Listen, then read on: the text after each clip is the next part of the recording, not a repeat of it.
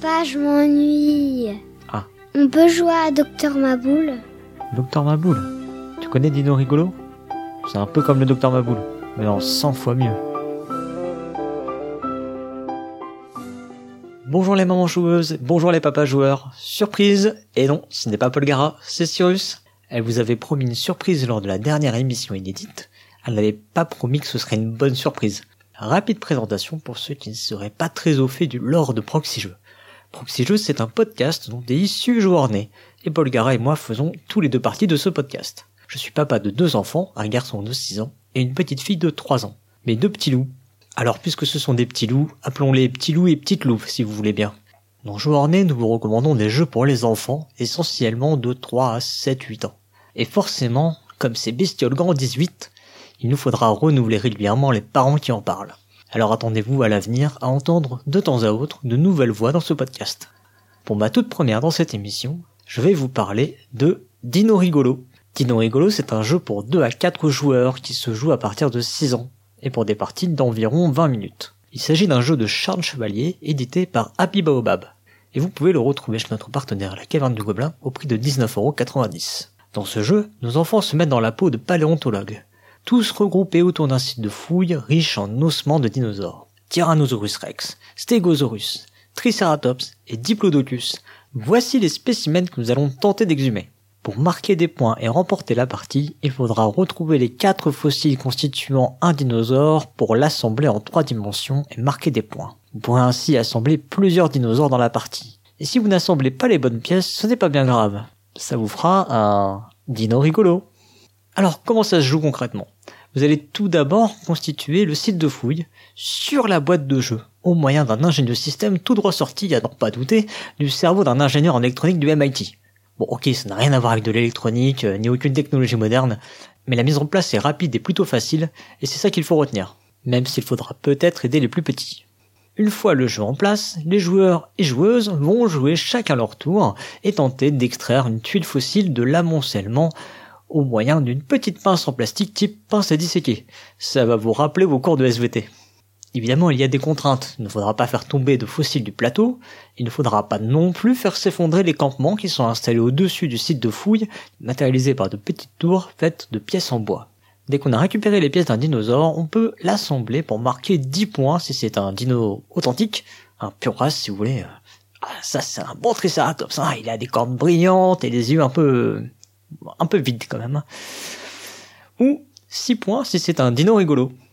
Le jeu est agrémenté de tuiles bonus et de quelques effets spéciaux adossés à des tuiles fossiles qui servent aussi de leurre.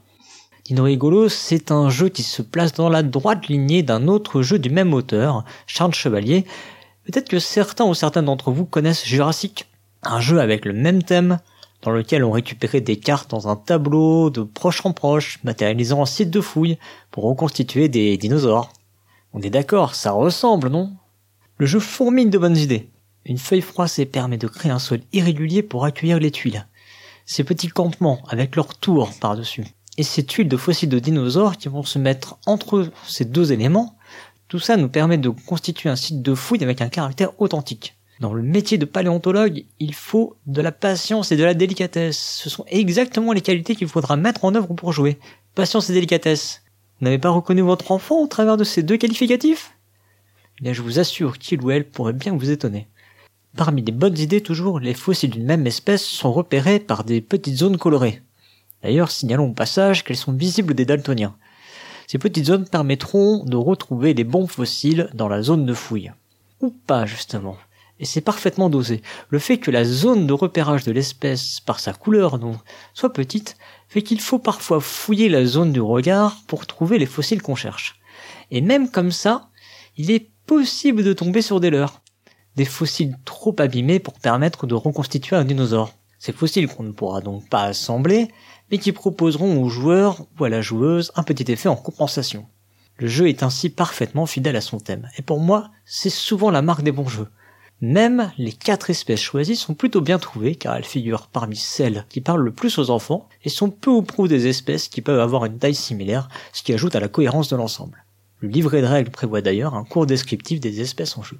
les risques de chute d'un fossile, d'effondrement ou encore de se retrouver avec la mauvaise pièce, alors que c'était la dernière qu'il vous fallait, créent le rebondissement et la tension nécessaire au jeu. Non seulement mon petit loup a été emballé par le jeu, mais en fait c'est toute la famille qui l'a été. Beaucoup de jeux pour enfants, au-delà de leur qualité intrinsèque pour les enfants de l'âge auquel ils sont dédiés, perdent en intérêt au-delà d'un certain âge. Je gâche que Dino Rigolo pourrait rester dans votre ludothèque plus longtemps que nombre d'autres jeux pour enfants. Son thème devrait d'ailleurs contribuer à sa longévité. Beaucoup d'enfants passent par une période où ils sont totalement fans des dinosaures, n'est-ce pas? J'aurais tout de même un conseil à vous prodiguer. L'assemblage des dinosaures n'est pas forcément intuitif, mais il est très bien expliqué dans le livret de règles. Je vous recommande donc de bien montrer à vos enfants comment s'assemblent les dinos avant de commencer à jouer au risque de commettre l'irréparable. Comme par exemple de se retrouver avec un Tyrannosaurus Rex couché. Rex couché Elle est bonne, hein? Oh, C'est pas à toi que je parle. Dino Rigolo parvient ainsi à traiter son sujet de belle façon, au moyen de petites astuces matérielles comme on en voit uniquement dans les jeux pour enfants.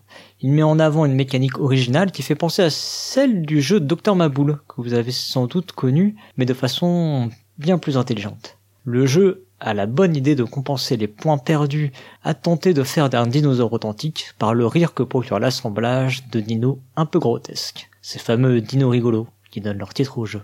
Dernier point et non des moindres, vous n'aurez pas à attendre 50 numéros à vous procurer chez votre marchand de journaux pour avoir votre T-Rex au complet. Grand dinosaure, le numéro 1, le crâne, les dents et le fascicule, 1 euro seulement chez ton marchand de journaux. Hein? Le vôtre non plus, vous l'avez jamais eu au complet.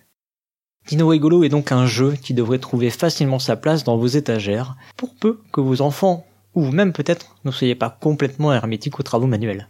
Et voilà, c'est fini. Je vous retrouve dans un futur épisode.